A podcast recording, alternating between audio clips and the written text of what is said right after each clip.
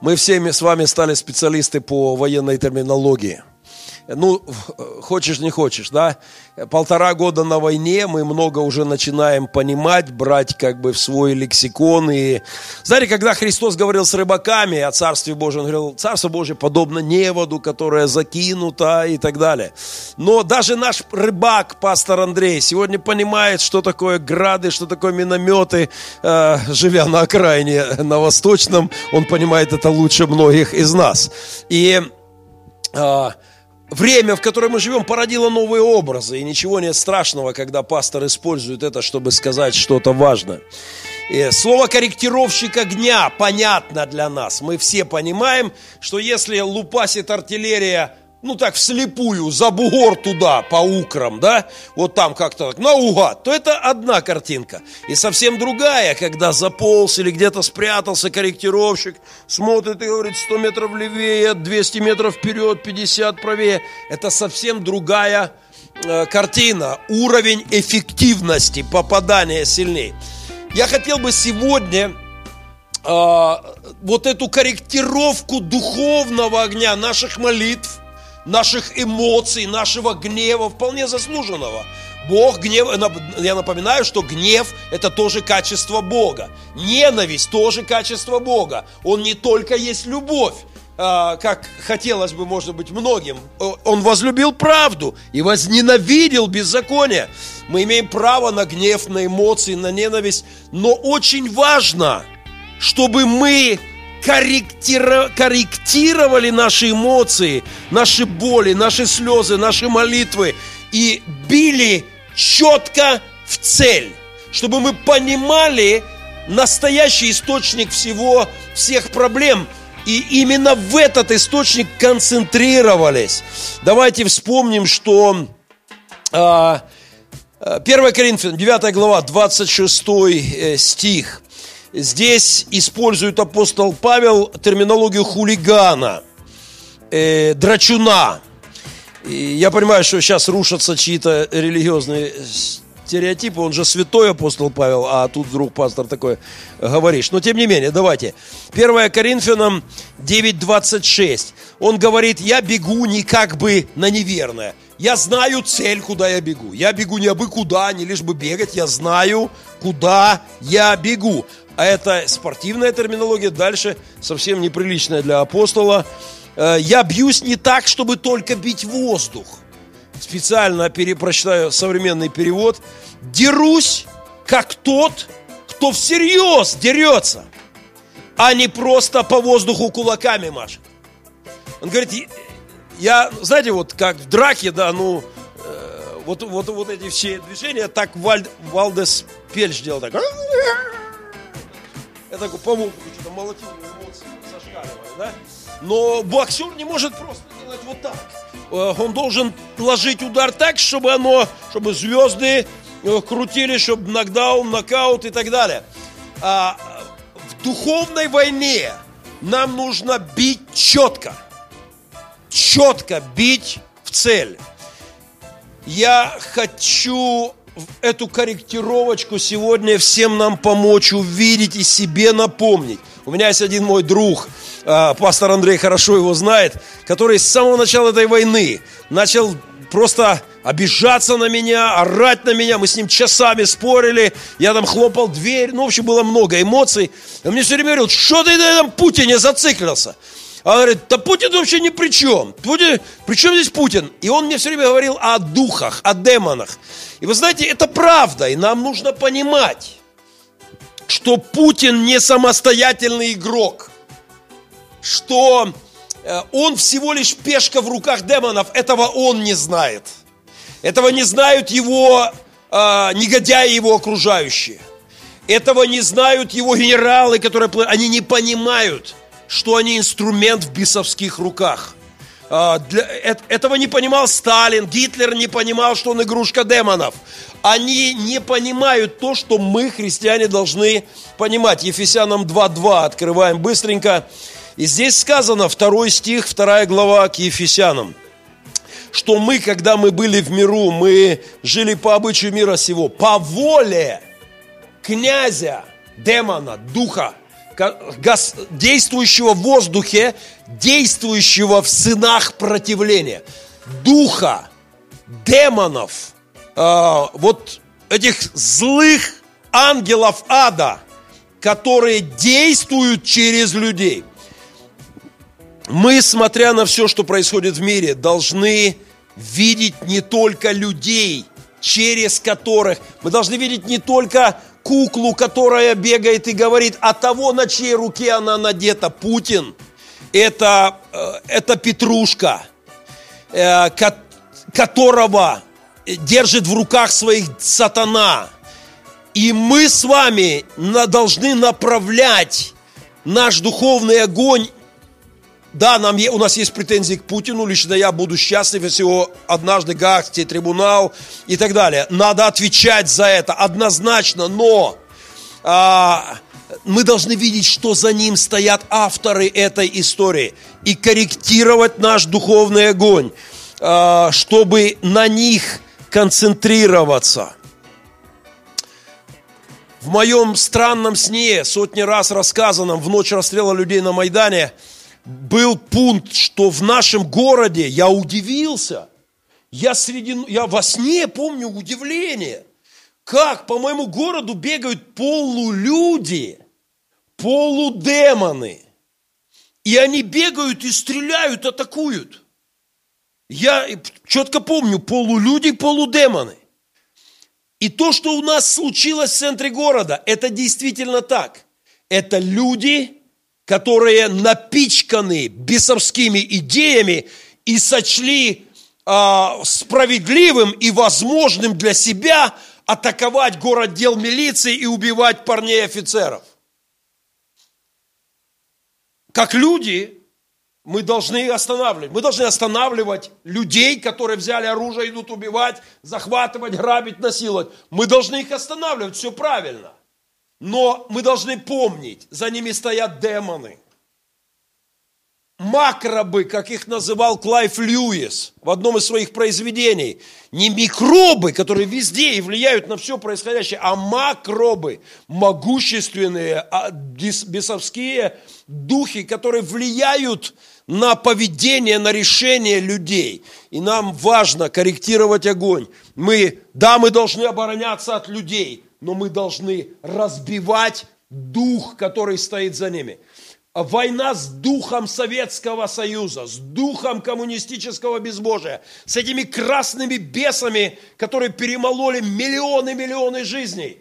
Их не победить автоматами, и градами их не заровнять, артиллерией, нацгвардией, не справиться морпехом с ними. Это война церкви. Мы должны молиться против них – и мы должны говорить правду, разрушая их.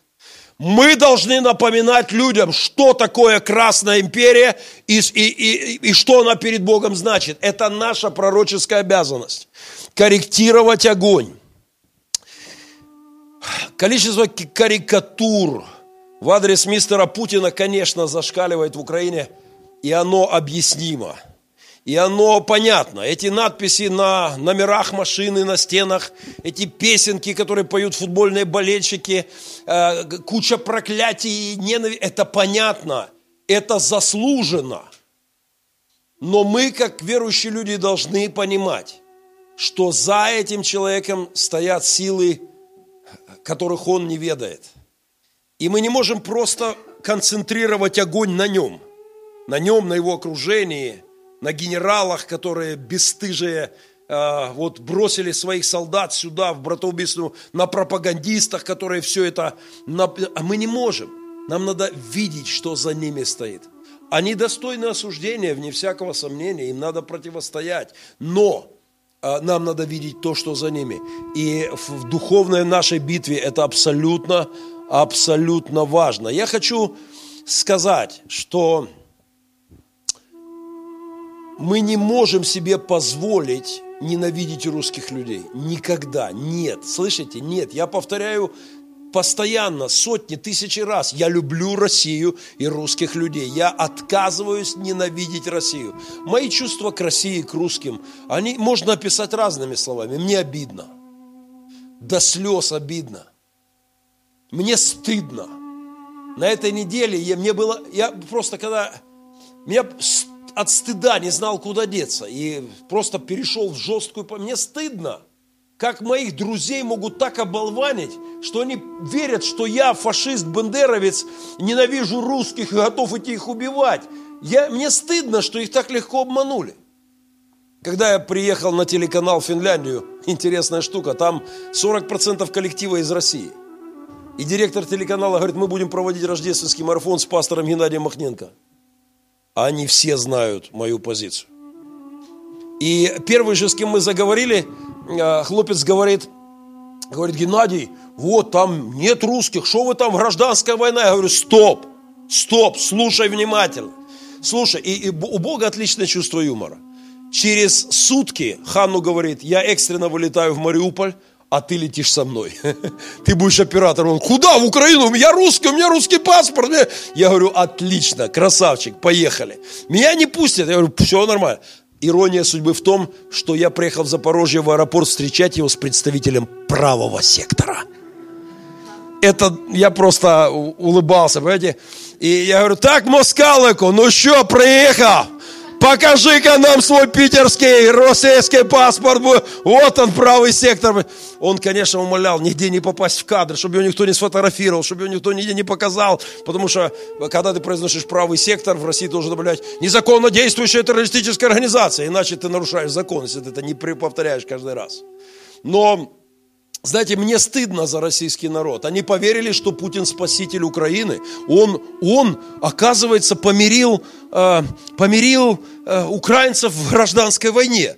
В России уверены, что он спаситель. И когда в это верят мои братья, мне стыдно. Мне стыдно. Знаете, я в пожарной охране служил. Я видел много раз, я напишу об этом, не забыть надо. Я видел много раз, как мужичок по пьянке поджигает свою хату. Ну, там, сигарету бросил, пьянствовал, свеча упала, там, спичку затопил. За... Я видел много раз, как мужичок пьяненький становился причиной пожара. Я видел, как под... он поджег хату и после этого спасал людей из этой хаты. Но я ни разу не видел, чтобы он при этом чувствовал, что он герой. Чтобы он настаивал на том, что ему медаль надо дать. Ты поджег это. А, и мне стыдно за, за русских людей, обманутых. Мне больно, но, но никогда не ненависть. Слышите? Никогда не ненависть. А, я хотел бы показать несколько параллелей и очень быстро попробую это сделать. А, сказано в Писании, что у нас есть печать Духа. 2 Коринфянам, 1 глава, 22 стих, 2 Коринфянам 1, 22. Он отметил нас печатью своей. Печать Духа. Я верю, что, знаете, Бог делает нас э, свободными личностями, индивидуальными. Вот верующие люди, да, у нас есть общее что-то, Дух Божий, но когда Дух Божий формирует человека, каждый, мы превращаемся в индивидуальности. Мы не похожи друг на друга, церкви не похожи друг на друга, э, лидеры не похожи друг на друга, служения не похожи друг на друга. Хотя у нас один Дух, но Он делает нас, мы как бы раскрываемся, весь колорит. С другой стороны, когда работает дьявол, он работает, у него штампы. Все наркоманы похожи друг на друга. Алкоголики всего мира похожи друг на друга. А, понимаете, бандюки всего мира похожи друг на друга. Они, этот злой дух, он отпечаток делает, он штамповка, это клише. И нам нужно понимать, что вот эти духи злобы, которые, знаете, удивительная вещь, о которой я хочу рассказать вам, 70 лет назад кремлевские духи издевались над маленьким народом – над финским народом. И я когда-то читал об этом, но перед сейчас в поездке посмотрел какие-то фильмы, почитал, поговорил там с финнами, которые помнят ту войну, и я в шоковом состоянии от несоизмеримого количества параллелей. Прошли десятки лет, поменялись десяток уже лидеров Советского Союза, а, там от Сталина до Путина, а дух тот же. Слышите, дух тот же – он работает под штамповку. Все те же вещи, которые были тогда, 70 лет назад, в войне СССР против Финляндии, сегодня происходит в войне Кремля против Украины. Все то же самое. Почему? Потому что дух стоит один и тот же. Приятная новость. Этот дух намного слабее того, что был. Это не та империя, которая была. Это, если той империи финны дали по зубам, с этой мы точно можем справиться, если возьмем Божью рецептуру. Это, понимаете, штамповка, она, если ты делаешь клише и начинаешь штамповать копии, первые копии хорошие, вторые, третьи, но сотая копия будет хуже первой. Она будет стираться, и однажды этот штампик уже будет непонятка какая-то. Империя слабеет. Я на конференции, где мы были, начал свою проповедь, вышел и сказал, Империя сдохнет. Сегодня Зубенко так назвал свою проповедь в Краматорске. Империя сдохнет. Она слабеет. Но дух стоит за ней все тот же. И я попробую вам это показать в нескольких примерах. Ну, например, когда СССР в 1939 году начал зимнюю войну, войну против Финляндии, они говорили, что они не агрессоры – они говорили, что они только защищаются от западной агрессии. И сегодня меня уверяют россияне, что Путин просто защищается от атак Запада. Я говорю, подождите, можно еще раз? Ну, Путин просто... Нет, Путин защищается от натиска Запада, от НАТО. Я говорю, вы хотите сказать, что он воюет с НАТО? Ну, конечно, он противостоит НАТО. Позавчера в окопах мы с ребятами разговорились на первой линии, 200 метров до врага. Я говорю, слушайте, а где у вас натовское оружие, где вы прячете? Он говорит, у нас оно везде. И говорит, натовцы везде. Просто очень хорошо замаскировались. Просто так маскируют профессионалы, вообще не видим никого. Ну, конечно, они тут везде. А, друзья мои, Сталин и его свора оговорили, что Финляндия напала на СССР, что Сталин и Россия просто должны защищаться, Советский Союз должен. И это дословно так звучало. В глазах людей сегодня русскоязычных рисуют картинку, что Путин спасал просто Россию, э, и война в Украине попытка спасти э, Россию от натиска НАТО. Настоящая цель Сталина была советизация – равно демонизация Финляндии, это было истинной целью. Знаете, демонов не интересуют финские бани, чтобы их захватить. Демонам не нужна Ялта крымская, чтобы загорать. И им не нужны донбасские шахты точно. Хотя кто его знает, может они там где-то где-то демоны и шахты, мне кажется, что-то там где-то может, да, как-то туда им. Я не знаю. Но им точно не нужна Донбасс-арена в Донецке. Демонам нужно, чтобы мы оставались совками, чтобы Советский Союз был в наших головах, чтобы вот эти идеи, коррупция, грязюка повсюду, э, просто отношение хамское, скотское людей друг к другу, вот это все, в чем нас воспитали. Я воюю с людьми вокруг меня – мы хамы повсюду, везде, на каждом метре. Мы, я говорю, и я. Уступить дорогу, улыбнуться человеку. Вот Наташа бывала и в Европах, и в Америках. Понимаете, совсем другая, ну как мы, нам многое надо изменить внутри нас. Демонов интересуют мозги и сердца, дух. И когда финны а, вышли из Российской империи, 20 лет начали строить свою страну, у них что-то стало получаться – кремлевские бесы сказали, нет, нет, нет, эти ребятки уходят из-под нашего контроля. Там, кстати, было огромное а, христианизированное сообщество. Масса церквей, духовной жизни, христианства. И, и вот эта атеистическая машина хотела дух под духом подмять. Я очень рад, что у них ничего не вышло. Я рад, что эта маленькая страна смогла духовно и физически противостать Э, кремлевским бесам. А, масса параллелей просто на бегу. Их претензии Советского Союза к Финляндии начинались с того, что дайте нам поставить свои военные базы в ваших, на ваших островах. Вам это ничего не напоминает? Это нам просто, нам ваши острова не нужны, нам просто нужно защищать себя, поэтому нам нужно здесь поставить базы. Но финны оказались немножко мудрее э, украинских лидеров и сказали, нет, мы не дадим вам, это наши острова, и не будет здесь ваших баз. И это очень похоже на то, с чего начиналась история в Крыму. А, масса параллелей. Советский Союз сильно нервничал, ведь Финляндия была когда-то частью Российской империи. Ты смотри, кто такие финны? Да они должны стоять перед нами, это наша земля. Фин наш. Или как там? Хе, Хельсинки наш, я не знаю. Финляндия, да Кольский полуостров наш. Орал, орал весь Советский Союз. Это имперский дух, который считает, что все народы имеют право сами по себе что-то думать, решать. Мы будем им указывать. Это тот же самый дух. Сегодня он просто чуть-чуть помельче, тогда масштабчик был другой. Обратите внимание на демоническую лингвистику. Это резало мне слух, когда я смотрел на это. Знаете, у Клайва Льюиса в переписке Баламута, в письмах Баламута есть классный, он говорит, что у демонов в аду есть э, лингвистический отдел, что они внимательно работают со словами. Потому что если правильно скомпоновать слово, то и загрузить его смыслами, то можно добиться колоссального результата. И знаете, как они называли финнов во время этой войны?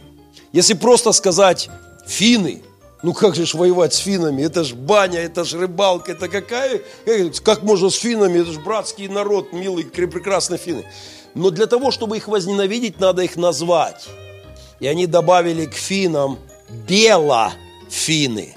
Ну, белогвардейцы, белые, да, а, петлюровцы и так далее, и так далее, а, деникинцы. Белофины. И сразу их надо убить, порезать, казнить. Переносим этот дух в Украину в 21 век. Если просто сказать, украинцы, вы что, война с украинцами? Это, что, вы что, сдурели? Но это не война с украинцами. Демоны подбрасывают словечки. Это укрофашисты. И сразу их надо казнить, резать, выкалывать глаза, отрезать уши. А как же иначе, укрофашисты? Э, аккуратней со словами, братья мои сестры. Мне грустно, когда кто-нибудь из вас пишет ватники. Ну, я ни разу не пользовался этим словом за это время, ни разу что ну, мне не нравится. Не, не берите эти слова, которые ад подбрасывает нам в отношении русским, или, или эти там путиноиды э, и так далее. А, аккуратней со словами. А, аккуратней со словами, пожалуйста. Точно так же, как они в нашу сторону кидают. Будьте осторожнее, потому что это немножко сбивает прицел. Но дух тот же самый. Они запугивали финскими националистами – это был постоянно финские националисты, финские националисты, финские националисты. Они выглядели, эти белофины, ровно как укрофашисты. Все, эти националисты, националисты. Ничего плохого нет в национализме, если он здоровый. И я, мне нравится, что карта мира пестрая. Мне нравится, что много разных народов, разных этносов, разных песен, разных плясок, разной одежды. Мне нравится это. В этом нет ничего плохого. Но когда люди выдают это, мы, наша нация выше других, все другого сорта, это национализм, который нам не нужен. Это бесовское. И это империя всегда накачивала. Люди хотят самостоятельности, они хотят оригинальности, они хотят быть самими собой, но им в этом отказано. Их, их сразу пугают националистами. А, вместо наших ДНР и ЛНР там были тамошние ФНРы которые создавал Кремль, точно так же, как, э, как здесь у нас в Донбассе, в Луганске и так далее, провокации. А, война с Финляндией началась с провокации, а, их было много, но это буквально стартовый механизм, называемый Майнильский инцидент, когда 26 ноября 1939 года они сделали спецслужбы Советского Союза – обстреляли своих же солдат. Четверо погибло, девять раненых. И это вбросили народу, и народ скушал. А они, все, вперед, подъ, вставай, страна огромная. КГБские спецслужбы обстреляли, закрутили эту кашу, подняли это на знамя и вдохновили людей на смерть. Это ровно то, что делали с моим и твоим городом. Я хорошо помню, когда я стоял здесь, кажется, это было 10 мая или 11, сразу после 9 мая в том году. Я помню, как многие из вас сильно нервничали. Потому что правда многих убедили в том, что 9 мая бандеровцы приказали расстрелять демонстрацию мирную 9 мая в День Победы, а отказавшуюся милицию начали расстреливать бандеровцы. Я надеюсь, что сегодня эта версия уже не находится в ваших головах, потому что история такая штука, чем дальше ты отходишь от события, тем яснее видишь, что там было. Но кто-то верит в это Мариуполе сегодня. Кто-то верит, что левый берег обстрелян бандеровцами и, э, и так далее. А провокации использовались тогда. Никакого понятия совести, ценности человеческой жизни. Все прагматизм. Ради, э, что выгодно, то и истина. Абсолютно. И это так было всегда. Эта империя никогда не считала людей за людей. А, вот эти марионеточные лидеры, эти Захарченки, Пушилины, Стрелковы, Плотницкие, Царевы, а, это, там у них был, был Куйсенин, Ку, Ку, Кусинен, Кусинен, у них ужасно с этим Кусинен. Это ровно такая же марионетка. Эти все а, Пушилины, это МММщик бывший Пушилин, МММ руководитель, или э, я их путаю там, второй Губарев, это ж Дед Мороз бывший, Губарь. Он Дедом Морозом был за год до этого. Не, я при всем почтении к Дедам Морозам. Но вдруг они стали великими политическими деятелями. И а, это марионетки. Ровно это делал Советский Союз. Они ожидали, что к дню рождения Сталина народ они поднимут через провокации людей. Люди сбросят власть и бросятся в объятия к Советскому Союзу. А, они атаковали Финляндию к дню рождения Сталина, пытаясь сделать ему подарок. Они были убеждены, что положат страну к его ногам. И слава богу, у них не получилось. Путинские красавцы а, штурмовали аэропорт к дню рождения Путина. Такие там были атаки, но не вышло. Десятки пацанов умирали, проявляли мужество и доблесть, и, и не получилось, обломались, как и в Финляндии. Они думали, что они войдут в Финляндию, и все с хлебом солью их встретят, поднимут ручки и, и, будут выбросят свои Библии, сожгут свои церкви, превратят их в пропагандистские атеистические клубы и присоединятся к светлому советскому будущему. Но народ, знающий Бога, вся страна молилась. Я беседовал с людьми, которые были там в то время. И они говорили, как они обломали сепаратистам, э, которые пытались поддержать Советский Союз, как они жестко с ними э, поступили, останавливая всю эту, как народ поднялся. А, там были гуманитарные конвои, вы удивитесь. Только еще более изысканные, более жесткие. Нам здесь рассказывают о великой благодетельнице России, которая поставляет гуманитарную помощь. Кто-то в первый же конвой этот пошутил, говорит, самая лучшая гуманитарная помощь, погрузите своих бандитов, свои армии увезите их отсюда. Это лучшая помощь, которую можете оказать Украине. А вы знаете, что эти конвои иногда взрываются. А, а, машина едет, да, на 30 метров пламя. Шутка в интернете была такая злая, но э, консервы взорвались, банки, э, банки с огурцами рванули, детское питание просроченное, на 30 метров пламя. И четко замечено, только приходит конвой, сутки на разгрузку, распределение, и начинают шмалять, не экономя, не экономя боеприпасы. Когда СССР бомбил Финляндию, и весь мир говорит, вы что делаете советским лидерам? Говорит, да вы что?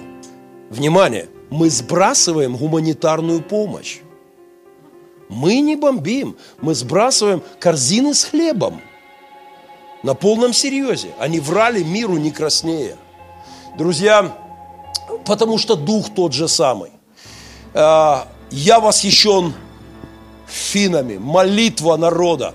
Мне рассказывали пожилые финны, говорят, президент вел молитву, вся страна на коленях. Люди понимали, без Бога нам, маленькому народу, не остановить эту убийственную машину. Они молились, женщины, строили окопы, блиндажи, мужчины, молодые пацаны, 15, 16, 17 лет, взяли оружие и пошли защищать свою землю. Финны проявили себя отбросили все политические разборки, все разногласия, стали плечом к плечу против имперского духа, молясь Богу, защищая свою землю. И случилось интересное. Они действительно были убеждены, что это вопрос нескольких дней завоевания Финляндии. Но зимняя война продлилась ноябрь, декабрь, январь, февраль. Финский народ реально поднялся. Поднялся перед Богом и поднялся против империи. И это очень хороший пример для Украины. Два дня с нами в команде провела вот эта девчина. Она из правого сектора. В 15 лет она ушла на Майдан, а потом пошла воевать. Вы могли ее видеть сегодня, она здесь э, была с утра, не знаю, сейчас уже, наверное, по делам умчалась. А, она бронзовый призер Кубка мира по художественной гимнастике. Это она. И вот это она. Не хочу, чтобы вы поняли меня неправильно. Я категорически против того, чтобы 15-летние, 17, сейчас ей 17 лет, чтобы 17-летние девчата э, шли, воевали, защищали, защищали нашу землю. Это неправильно, так не должно быть. Но знаете, страна, в которой есть такие девчонки и такие парни, которые... И эта страна может утереть нос любой империи. Если сзади будет стоять церковь, молящаяся, на коленях, помогающая, противостоящая злу духом имперским. Э, я восхищен этой девчиной. Я сказал ей, не лезь, пожалуйста, больше на фронт. Все, она сейчас в пресс-центре там работает. И сказал, не лезь, пожалуйста, но... Но когда я смотрю в эти умные глаза, она умничка. Я говорю, Боже, мне рассказывали об этом финны. Молодежь пошла воевать молодежь, когда все-таки Россия взломала линию Маннергейма, когда после месяцев боев, положив сумасшедшее количество своих солдат, они взломали линию обороны и захватили Выборг нынешний э, российский. А, уходя с этого города, финны сжигали свои дома и поместья. Сжигали родовые поместья и уходили в никуда на север Э, и сказали, мы будем биться до последнего, но мы никогда не преклонимся перед этой демонической машиной, которая решила убивать, уничтожать и заставить нас думать так, как они хотят. У СССР было тотальное техническое преимущество. Абсолютное техническое преимущество. Количественное преимущество. Я приведу только две цифры. На этом фронте у, фи, у финнов было всего 26 танков. Извиняюсь, вам не видны, наверное, цифры. 26 танков у финнов, а у Красной Армии на этом фронте 22 тысячи 89 танков. Как вам 20... А, 2000. Как вам цифра? 26 против 2289. Самолетов у финнов было 270 против 2446. Но это количество живой силы, количество, это абсолютное преимущество. Но на войне это также было сейчас. Ну куда? Какая украинская армия? Да ее не было. Но на войне танки никогда не были номер один. Дух. Это война с духами злобы и накачанными ими людьми и выигрывает не просто солдат, у которого хорошее оружие. Выигрывает солдат, у которого дух, дух здоровый, дух. Говоря о Широкино, у нас был на первом собрании капеллан, мой друг Дима. Э, он в Донбасс, батальон Донбасс капеллантом. Он рассказал про своего друга, бизнесмена, у него офис на Хрещатике, который пришел воевать в Донбасс. После Майдана пришел сюда, на восток, защищать Украину. Говорит, очень интеллигентный, образованный, воспитанный, самодостаточный человек. И он говорит, потрясающая история. Они в Широкино воевали. И говорит, у него носки, ну просто все, задубели, грязные, вонючие, дубовые. И он говорит, долго не мог решиться, но потом все-таки решился. Я, говорит, зашел в дом, лежит. Там очень много есть дома, которые вот все еще и вещи лежат, и все так аккуратно.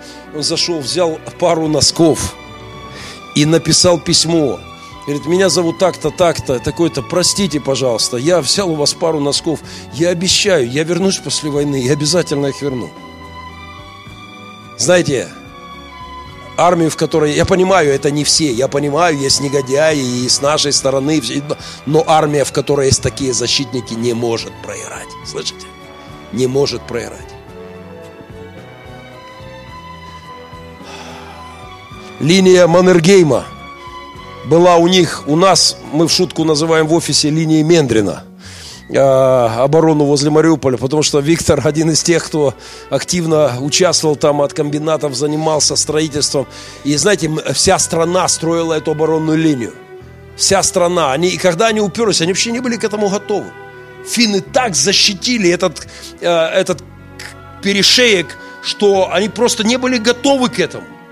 А, народ сражался. И, и, и народ народ невероятную провел мужество. Как и сегодня, дух Советского Союза не считал людей за людей. Тайно хоронили сотни тысяч своих парней и мужчин. В то время, когда каждого финна, как и каждого парня в Украине, хоронили как героя – Советская пропаганда, во-первых, половина просто там побросала в снегах, бросили трупы, и так родные никогда не узнали, где их могилы, и не было никаких могил во многих случаях. А, цифры были искажены, врали, а, спрятались, секрет, как и сейчас, тот же дух. Слава Богу, масштабы меньше. А, по, в той войне а, рядом с Финляндией стал весь цивилизованный мир – Россию выбросили, Советский Союз выбросили из Лиги наций, как агрессора. Меня радует, что после вторжения э, российских войск сюда, в Украину, Путину сказали, не надо приезжать на G8. Не надо, мы больше не хотим вас здесь видеть. Я радовался за западных лидеров, которые сказали, когда он прилетел на G20, целовался исключительно с Куалой. А потом сел обедать, а рядом с ним никто не сел – это правильно, так должно быть в мире, что с людьми, которые вот так могут убивать женщин, детей, развязывать войну, э, по, просто так, это, с, с ними нельзя здороваться, это не рукопожатные люди. Э, весь мир, когда они взломали линию Маннергейма, и положив по разным цифрам, э, погибло 26, где-то прибли... максимальная цифра 26 тысяч финских солдат – а советских солдат цифра колеблется от 230 тысяч до 400 тысяч. Это, эта машина бесовская всегда была заинтересована в большем количестве крови. Люди для них никто. И никто не считает тех, кого с той стороны сегодня хоронили за эту войну. Они неинтересны.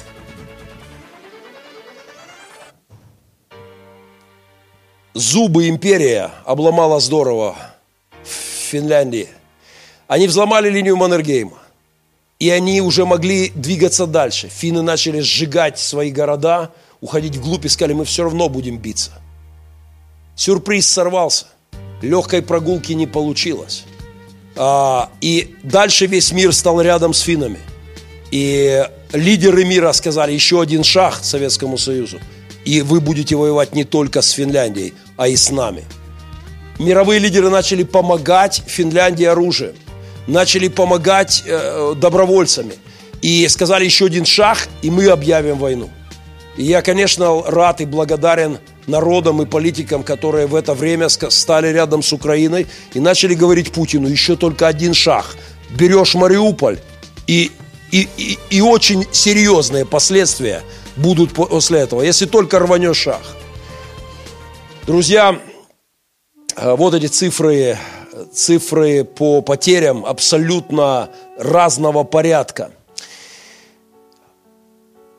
Моя мотоциклетная куртка, на телевидении они просматривают, говорят, ух ты, какая у тебя куртка. Я говорю, что такое с куртками? Говорит, у тебя классная куртка. Я говорю, говорит, ты знаешь, что у тебя написано на груди? Я говорю, в смысле? Я купил эту куртку мотоциклетную много лет назад, езжу в ней. А нет, у тебя написано Финляндия. Суоми, это Финляндия. Знаете, я не знал, что это просто Суоми какой-то Суоми.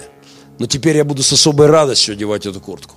Потому что я, смотря на этот маленький, христианский, очень сильно христианизированный народ. Не верьте, что там одни эти, одни сексуальные меньшинства. Огромное количество церквей, христианские телеканалы, очень сильное миссионерство, миссионерство по всему миру, очень сильное. А, я буду с гордостью теперь это носить. А, и еще, вот так выглядит страна, в которой победили белые, а не красные. Вот так выглядит, выглядят Хельсинки, где победили не коммунисты, а белогвардейцы.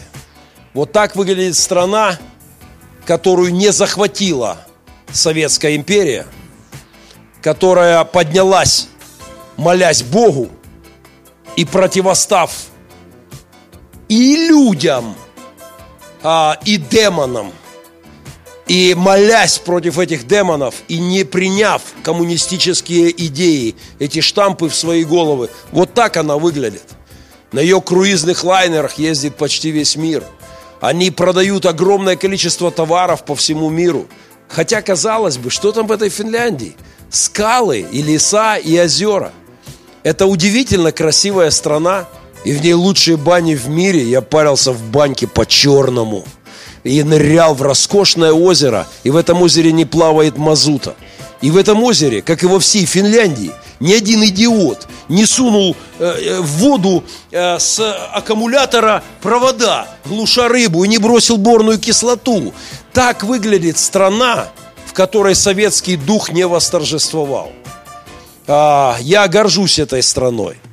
И я еще раз хочу, вот мне попалась эта картинка. Советский герб, помним, ненавидим, добьем остатки. Мне нравится, я подписываюсь под каждым словом. Я помню, что сделал Советский Союз с моим дедом, с моим отцом, лишив моего отца, с батьки. Поиздевала система, перемолола. А я помню, что сделали с миллионами христиан – я помню, что сделали с сотнями миллионов людей. Это самая кровавая империя в мире. Помним. Ненавидим. Не Россию, не русских. Корректируем огонь. Демонов. Коммунистических, бесовских, красных, кровавых. Ненавидим. И обязательно добьем. Эта империя рухнет. Она рассыпется. И однажды новые лидеры России, избавленные, исцеленные – скажут слова покаяния по отношению к Украине за то, что натворили. Я горжусь Финляндией, и я надеюсь, что буду гордиться и Украиной до конца своих дней. Нам бы только не стратить, нам бы не возненавидеть русских и Россию, а четко нацеливаться в молитвах и в противостоянии, да, и людям, людям, одержимым этими идеями, их надо останавливать. Но давайте корректировать огонь. Давайте все время помнить, что люди – это жертвы. Я легко обниму раскаявшихся ДНРщиков. Между прочим, один из них – мой приемный сын. Он примчался ко мне сюда, в офис, крича, бандеровцы идут, надо ехать в Одессу, будем мстить. Я говорю, стоять, спокойно. А потом прошел через плен в ДНР, немножко Господь подкорректировал, и десятисуточный плен подвешенный висел к потолку. А сегодня патриот Украины. И мы говорим, не надо стратить, не собьем цель. Мы любим русских людей, мы любим Россию, мы любим все народы. Мы ненавидим имперский дух. И с ним наша война. Наша война, к сожалению, сегодня и против плоти тоже. Но только чтобы остановить их. Но в целом наша война, безусловно, против духов злобы поднебесной, которые используют плоть человеческую, используют людей. А, давайте подкорректируем огонь и прямо сейчас молитвенный еще один залп э, по духам злобы. Давайте встанем. Отец, э, мы не позволим нашим душам э, быть в, рабу, в рабстве ненависти к людям, нам, мне жаль сегодня, Господи, этих людей, тех пацанов, которые воюют против наших мальчишек, тех накачанных, а, обманутых, а, которых, которыми просто которых ни во что не ставит империя, которыми играют, как в солдатики, эти одержимые демонами имперскими лидеры России. Боже, и мы корректируем свой огонь.